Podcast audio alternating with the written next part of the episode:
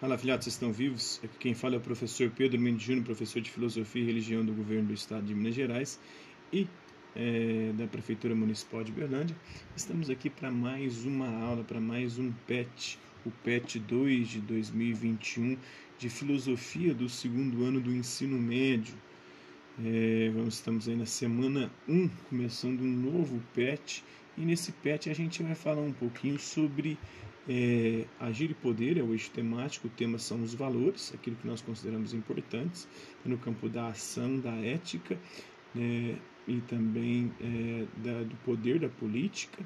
As habilidades é confrontar as posições universalistas e relativistas em relação aos valores, aquilo que consideramos importantes.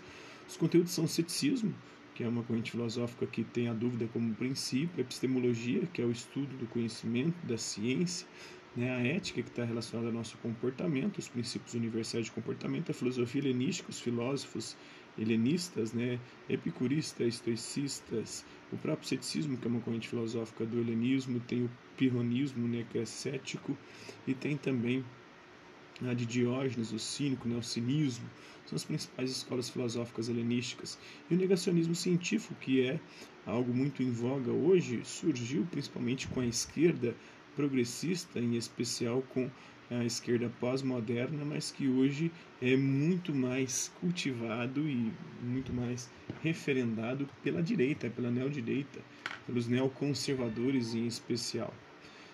É, a interdisciplinaridade com geografia, história e sociologia. Então, o tema dessa aula é ceticismo, né, essa corrente filosófica que nasce lá na antiguidade, no mundo antigo, em especial no período helenístico, vai ter um desenvolvimento ali com o Pirro de Hélida, é, e o negacionismo científico, que é algo que a gente percebe hoje, que vai usar um pouco do ceticismo, mas é, de alguma maneira não consegue ter todos os princípios do ceticismo, né? porque é um duvidar por duvidar, é um duvidar sem muitas vezes fundamentos para tanto, né? principalmente porque a ciência trouxe muitas contribuições aí que não tem como a gente negar ou duvidar. Até pode, né? Mas é sempre muito tenso. Então, olá, estudante, ao longo das duas próximas semanas, nós voltaremos mais uma vez para o passado, o período a partir do qual iniciaremos uma nova viagem para a história das ideias. E dessa vez iremos nos aventurar por lugares incomuns para os padrões que estamos acostumados ao tratarmos de filosofia no ensino médio. Né? No entanto, para ambientar você nessa jornada, nós iniciaremos aí os nossos estudos sobre o ceticismo de um lugar familiar, a nossa já conhecida Grécia, né, o berço da filosofia. Então, um pouco de história. Estamos no período helenístico, foi o período que começa ali é, com Alexandre o Grande, as conquistas dele, ele que é macedônico, conquista a Grécia e depois vai expandir né, e levar a cultura grega e mesclar essa cultura grega com a cultura oriental, especialmente a Índia ali né, e a Ásia. É o período a partir do, do final do século IV, quando quarto, né, termina o período clássico da filosofia grega, com Sócrates, Platão, Aristóteles, no qual a cultura grega exerce influência não só sobre o sudeste da Europa, é, mas também sobre outras áreas do continente e por um extenso território do Mediterrâneo Oriental né, do Oriente Próximo. De modo geral, podemos dizer que essa difusão dos valores gregos teve início com as sucessivas vitórias militares e diplomáticas realizadas pelo macedônio, é, ou macedônico, o Alexandre o Grande. Alexandre o Grande que teve como professor Aristóteles, né, e sabe-se que naquela época quem iniciava sexualmente os alunos eram os preceptores, os professores. Provavelmente quem iniciou sexualmente Alexandre o Grande, né, porque ensinava-se de tudo, política, né, filosofia, mitologia, religião, ginástica, que vem do grego gimnos, que é atividade física, né, gimnos ninguém quer dizer nu, então eles faziam atividade física pelada, competiam nus nas Olimpíadas gregas.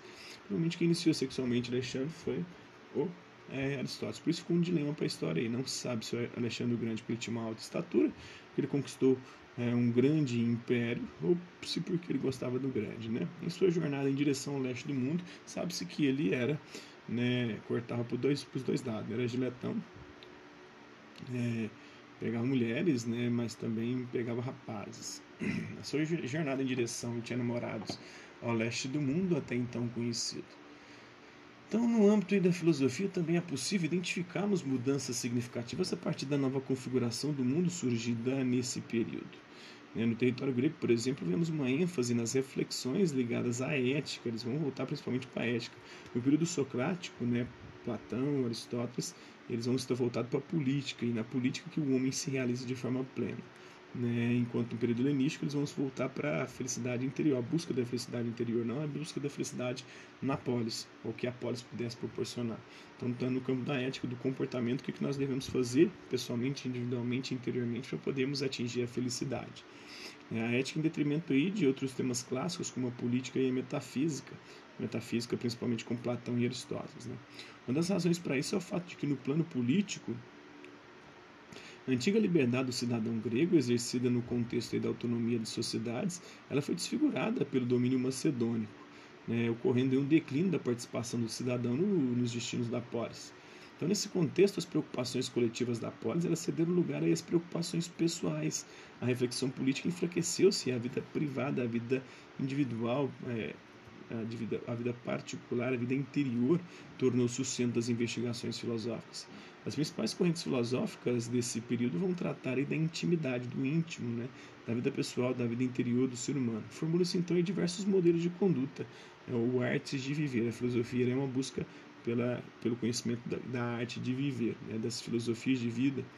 O período helenístico é a época no qual a autarquia, o governo de si próprio, né, era um valor fundamental você ter o governo o controle da sua própria vida. E o princípio da sua vida está dentro de você mesmo, você deve buscar isso, né? Ou seja, é, apenas eram dignos de gozar da felicidade aqueles que governavam a si mesmos com sabedoria, com a filosofia.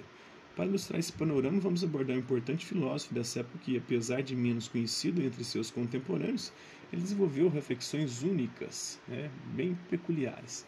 Então, algumas considerações iniciais aí. Nós, seres humanos, somos animais essencialmente curiosos. Né? Ávidos por conhecimento, ferrenhos investigadores das possíveis certezas capazes de proporcionar segurança e significado às nossas vidas. De modo geral, e deixando as palavras difíceis de lado, queremos saber cada vez mais sobre mais e mais coisas. Sendo um pouco mais radicais, aí podemos até afirmar que somos condenados a buscar conhecimentos que sejam determinantes para a nossa espécie. Você consegue fazer o contrário? Você consegue não querer saber e conhecer nada? E mesmo se você não gostar desse conhecimento científico, teórico, é, filosófico, religioso, mas você deve gostar de conhecer e saber de alguma coisa. Tem alguma coisa que te interessa, que você busca saber, entender e compreender aquilo. Né? Senão, eu duvido que você não, não seja curioso em algum aspecto, em alguma dimensão da sua vida. Né? E a cereja do bolo nessa incessante busca humana por conhecimento é a tão almejada verdade. Para alguns pensadores, a posse da verdade ela solucionaria definitivamente boa parte dos nossos problemas. Com ela encontraríamos a paz de espírito e valores sólidos para fundamentar as nossas vidas. Enfim, satisfaríamos aí a nossa sede por saber. Mas nem tudo são flores. Em oposição a essa perspectiva otimista sobre a verdade, é, há reflexões que contestam a nossa capacidade de conhecer uma verdade absoluta, uma verdade suprema, uma verdade incontestável. Uma delas é o ceticismo, uma corrente filosófica que problematiza a posse de conhecimentos inabaláveis. Né? É, para o cético, só podemos concluir acerca da impossibilidade do conhecimento e da primazia da incerteza diante da apreensão da realidade. Se você acha difícil justificar que o mundo continue existindo quando fecha os seus olhos, sabe que ele existe? O Berkeley dizia isso, né? É ser é ser percebido. Então, o que nós não estamos percebendo não existe. Então, o chinês que está lá na China, lá, não passa de uma abstração, de uma ilusão. Né? Ele não existe enquanto eu não o percebo. E nem eu existo para eles, porque eles não estão percebendo. Né? Ser é ser percebido, só existe aquilo que nós percebemos. É, ou ainda, se você acredita ser incapaz de comprovar que o pet que está lendo agora ele foi produzido por um ser humano ao invés de um cyber mega uber cachorro que ganhou consciência, dominou o planeta Terra no século 31 e voltou ao passado só para zoar com a sua cara. Quem sabe não é isso? Um cyber mega uber cachorro né, ganhou consciência robótico e hoje nos governa, fazendo a gente acreditar que isso aqui é a realidade, quando na verdade nós nos passamos de um programa de computador criados por esse cachorro hiper mega consciente. Então, meu nobre estudante, seja bem-vindo ao mundo dos questionamentos céticos aí.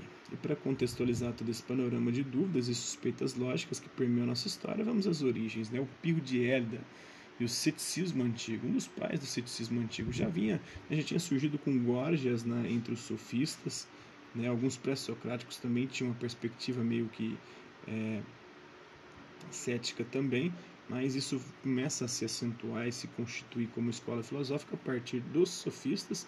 especial com Gorgias, né, com o ceticismo ali absoluto. Ele dizia que é, o ser não existe, é, mesmo se existisse, nós não poderíamos conhecê-lo, mesmo se pudesse conhecê-lo, jamais poderíamos comunicá-lo, ensiná-lo, compreendê-lo. Então, é, é essa a filosofia do Gorgias. Então, nada existe, tudo uma parte de ilusão. É, depois vem o Pirro, né, com o ceticismo antigo, ele que viveu entre 365 e 275 a.C. Ele foi um filósofo grego nascido na cidade de Hélida, e conhecido principalmente por estar na origem do ceticismo. É, no que se refere ao seu pensamento, para Pirro, a atitude coerente do sábio é a suspensão do juízo. Eles chamam isso de epoqué, suspender o juízo, não julgar. Porque não dá para ter certeza de nada, então não dá para julgar né, as coisas, nada nem ninguém.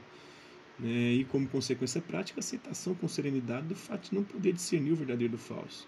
Por isso que a gente não pode julgar, nunca dá para saber se é verdade ou falsidade, né? o nosso julgamento. Além do aspecto epistemológico, essa postura tem um caráter ético, porque aqueles que se prendem a verdades indiscutíveis, eles estão fadados à infelicidade, já que tudo é incerto, tudo é fugaz, né? a gente não dá para ter certeza de nada. Tudo é extremamente transitório, muda. Né? Vemos, portanto, que a ideia de Pio foi um modelo para sua época. Em meio às incertezas, e não só políticas, é, o pensador da Hélida encarava a filosofia como um modo de vida e não simplesmente como um sistema de doutrinas.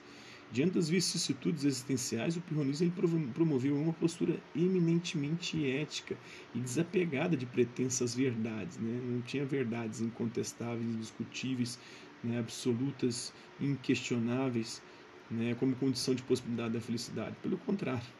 Quando a gente acha que é o dono da verdade, a gente está enganado, está iludido e está sendo ludibriado com certeza por alguém ou está querendo ludibriar alguém com a nossa verdade é, absoluta. Então, de modo a fundamentar essa postura, o ceticismo pirrônico se propôs responder três questionamentos essenciais.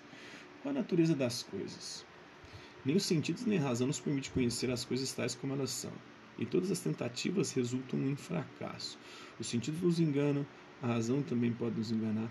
É, a gente se engana com o sonho, por exemplo, que é produzido pela nossa razão enquanto nós dormimos, e não pelos sentidos, porque você não está vendo nem tocando, nem fazendo nada, né? Como devemos agir em relação à realidade que nos cerca? Exatamente porque não podemos conhecer a natureza das coisas, devemos evitar assumir posições acerca disso. Né? Não, dá para ter certeza de nada, né? Nós não podemos conhecer a natureza das coisas, a essência das coisas. Então, a gente não dá para saber o que a gente deve ou não fazer como nós devemos agir ou não. Né? Quais as consequências dessa nossa atitude? O distanciamento que mantemos leva-nos à tranquilidade, né? a ataraxia, a imperturbabilidade da alma. Você não deixa sua alma se perturbar por certezas e por incertezas. Você saber que tudo é incerto, que tudo é fugaz, que tudo muda, que tudo não pode passar de uma ilusão. Aí você vai ficar mais tranquilo, né? Suspender o juízo, não julgar nada nem ninguém, porque o seu juízo pode ser falso, né? sempre pode estar equivocado os nossos julgamentos. Então, como resultado desses questionamentos, chegamos a alguns conceitos clássicos do ceticismo antigo, né? A apraxia, né, que é a ausência de ações, prax em grego é ação, agir, né? A praxeologia, que é o estudo do agir, está relacionado à ética também. Não agir é a fazer ausência de discursos, né? É, suspender o discurso, o juízo, o julgamento, a apatia, a ausência de sensações, de paixões, porque a paixão também nos leva a sofrer e tira a, a, a paz do nosso coração, e a adiaforia, que é a indiferença diante da realidade. Né? Ficar indiferente, não importa né? o que aconteça ou deixe de acontecer, porque tudo é incerto. Não adianta você ter certeza diante do acontecimento, achando que aquilo vai te beneficiar ou vai te prejudicar, porque Pode ser que sim, pode ser que não, não dá para ter certeza, tudo é incerto, tudo pode ser ilusório, tudo muda, tudo é transitório. É importante lembrar que esses conceitos eles não são apenas teóricos, mas atitudes que contribuem para uma vida pautada pela ataraxia, que é não deixar a alma se perturbar. Né? Ataraxia é perturbação, a é a negação, então não deixar se perturbar. Ou seja, pela tranquilidade divina aí, é, da ausência de perturbações no espírito. É, a partir da adoção de uma vida orientada pelas atitudes citadas acima, né, é, o ser humano ele pode conquistar o demonia, que é a felicidade. Né? Isto é, a felicidade. É, o demonia, o demônio interior, o bom demônio que nos governa, que nos orienta. Né? Se não é possível afirmar categoricamente, nada sobre a realidade, então devemos exercitar a epoqué, que é a suspensão do juízo, suspender, não fazer julgamentos, porque nossos julgamentos podem estar equivocados, as nossas certezas né, são duvidosas, tudo é incerto, né, tudo é fugaz, tudo muda, tudo passa e a gente pode estar enganado sempre. Assim podemos agir com indiferença diante dos valores que frequentemente se apresentam a nós como verdade e acabam por representar obstáculos em nossa busca por uma vida desprovida de inquietudes. Agora respira, né? São muitos conceitos. Você tem razão, mas consegue perceber como esse pensador que viveu há tantos séculos tem muito a nos dizer hoje em dia, atualmente? No momento atual, no qual as fake news moldam em grande medida as regras sociais e o domínio da verdade, será que uma postura mais cética não cairia bem? cética principalmente em relação às fake news, né? Muita gente que acredita piamente nas fake news. É, e por quê? Porque as fake news elas vêm de encontro a desejos nossos de que a realidade seja tal qual as nossas crenças. E aí a gente só aceita aquelas notícias que vêm de encontro às nossas crenças prévias. Muitas vezes essas notícias são fakes, né? Banirmos ações imprudentes de nossas rotinas, evitarmos proferir e nos abalar por discursos vazios ou nocivos, não nos deixarmos influenciar por sentimentos torpes, enfim. Né? Não acreditar nem no Bolsonaro, nem no Lula, nem na direita, nem na esquerda, né? duvidar de ambos, não ficar ali defendendo um ou outro, né? em qualquer aspecto e âmbito da sua vida, nem na religião também.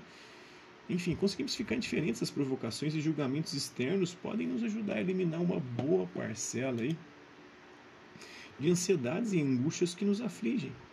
Ah, e para aqueles que possam estar confusos, ser cético não é o mesmo que ser negacionista é completamente diferente. O negacionismo ele nega tudo, né? nega principalmente a ciência, o negacionista científico. Né?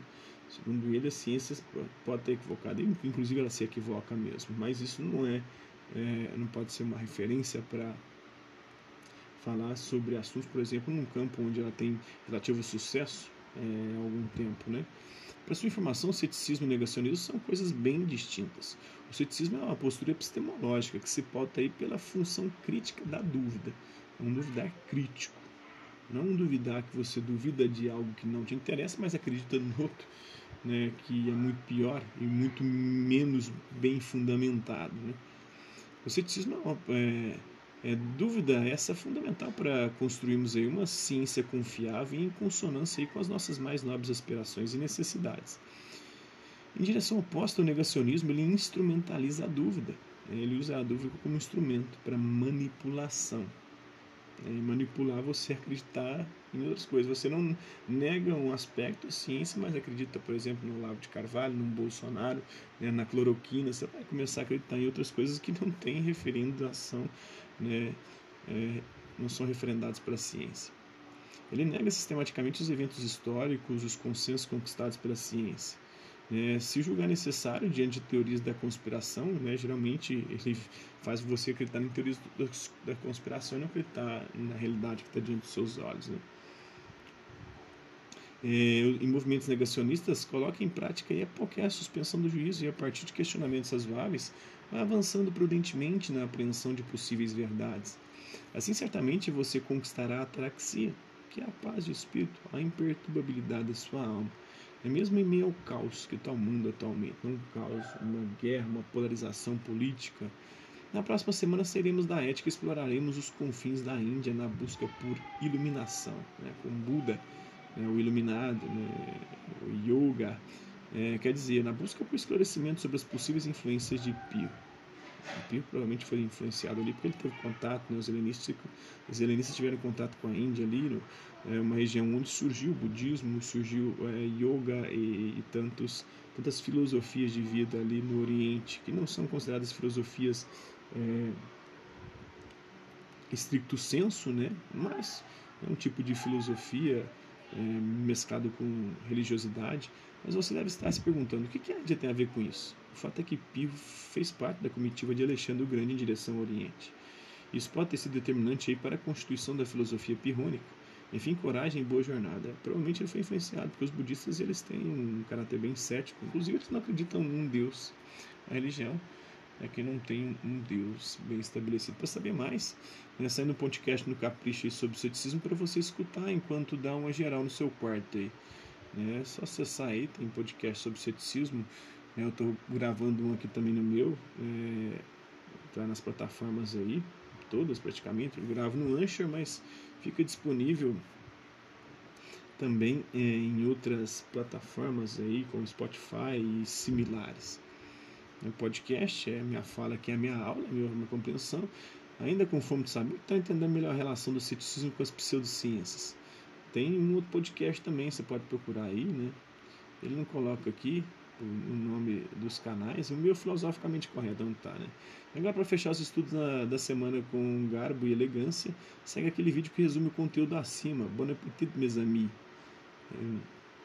Esse vídeo também tem, tem aqui nos pets, né? Só você jogar escola em casa, estude em casa, né? Estude em casa, educação.omg.gov.br, vai lá no, no PET, é, PET 2 de 2021 do terceiro ano, primeira semana. Aqui tem os links, aqui só você copiar e colar. Eu não tem como falar porque link é uma merda. Né? As referências que ele usa para poder fazer aqui são o livro Filosofando, Introdução à Filosofia da Maria Helena Pires Martins, da Maria Lúcia de Arruda Aranha, Fundamentos de Filosofia, da Mina Fernandes e do Gilberto Cotrim, e o Ceticismo Antigo, Pirronismo e Nova Academia, da revista Ciências Humanas, artigo aí do Danilo Marcondes de Souza Filho. Então vamos às atividades agora é, Enem de 2016, essa atividade, Pirro afirmava que nada é nobre nem vergonhoso. Então, nada, a gente acha que tem coisas nobres e superiores a outras que são vergonhosas, inferiores. Nada é justo ou injusto e que, da mesma maneira, nada existe do ponto de vista da verdade. Que os homens apenas agem segundo a lei e o costume, é, nada sendo mais isto do que aquilo. Né? Ele levou uma vida de acordo aí com essa doutrina, nada procurando evitar e não se desviando do que quer que fosse, suportando tudo, carroças, por exemplo, né? precipícios, cães, nada deixando ao arbítrio dos sentidos, segundo Diógenes Laércio na sua Vidas e Sentença dos Filósofos Ilustres. O ceticismo, conforme sugerido no texto, caracteriza-se por quê? Por expressar qualquer convenções e obrigações da sociedade, por atingir o verdadeiro prazer como o princípio e o da feliz? Não. Defender a indiferença e a impossibilidade de obter alguma certeza. Exatamente. Né? Ele despreza as convenções sociais as obrigações da sociedade. É, mas principalmente ele defende a indiferença. A gente deve ficar indiferente, né? Porque não tem como a gente ter certeza de nada. Aceitar o determinismo, não, ele, ele duvida até do determinismo. Duvida das convenções, das obrigações sociais. É, Ocupar-se com esperança com o transcendente, não, não tem esperança nenhuma, tudo bem certo. Agir de forma virtuosa e sábia a fim de não ter ser um homem bom e belo, não é defender a indiferença mesmo e a impossibilidade de obter alguma certeza. Né? A ciência prevê, e é porque prevê que pode ser útil, e servir de regra de ação, se bem que suas previsões são muitas vezes desmentidas pelo evento. Isso prova que a ciência é imperfeita, mas é bom que ela seja imperfeita. Né? Inclusive, ela, nesse aspecto, se diferencia da religião, ela não quer ser um saber absoluto, né, dogmático, uma verdade inquestionável. Ela é passiva de erro e por isso ela busca sempre aprimoração. Né? Tem as quatro é, regras do, do, método lá de Descartes, né? É, evidência, o objeto tem que ser evidente, qualquer dúvida que parar sobre ele deve ser descartado. A análise dividir o objeto em várias partes para conhecer parte por parte, a síntese juntar as partes para ver como elas funcionam junto e revisão. Né? Sempre rever, todo o processo de conhecimento. A ciência faz isso constantemente, porque ela sempre pode errar, sempre pode estar equivocada. Ela não é igual à religião. É, as regras do método cartesiano são as regras que são usadas hoje pela ciência. Então, ela sempre busca revisar né, o seu conhecimento. Faz a, a revisão, a reformulação das suas hipóteses para tentar compreender de forma mais plena mais satisfatória à realidade é, e dar respostas mais plausíveis e mais concretas. É, a ciência imperfeita se acrescento que continuará sempre assim, estou certo de que essa é uma previsão que, pelo menos ela, jamais será desmentida. De qualquer modo, o cientista se engana com menos frequência do que um profeta que fizesse predições ao acaso. Inclusive, os profetas erram muito mais, né? É, por outro lado, o progresso é lento, mas contínuo, de modo que os cientistas, embora cada vez mais ousados, eles ficam cada vez menos decepcionados, né? segundo Henri Poincaré na sua obra O Valor da Ciência. A partir da leitura do trecho acima dos nossos estudos e de notícias que você ouviu nos últimos meses durante a pandemia, responda: como o ceticismo contribui para que a ciência sirva de regra de ação nas pesquisas de vacina contra a Covid-19? Né? O ceticismo contribui aí porque é, a, eles aplicam as vacinas e ficam ali fazendo pesquisas constantes. Inclusive, agora está acontecendo com a AstraZeneca, né? Da proibiu ela para grávidas, porque deu um BO numa grávida, ela é cética. É, por mais que tenhamos um conhecimento secular aí sobre vacinas e que estejamos usando esse conhecimento, e os mais avançados ainda, com a Pfizer, por exemplo, com aquela vacina de RNA, né? Tudo isso aí a gente tem que ter um acompanhamento constante, porque a ciência pode errar. Agora, se fosse religião, não. Religião é te administrar uma oração, né, um, um objeto de curandeirismo ali, né, um chá curandeiro, uma cloroquina. Ele fala, não, toma isso aí que você está curado, você está livre. A ciência não. A ciência não vai falar isso.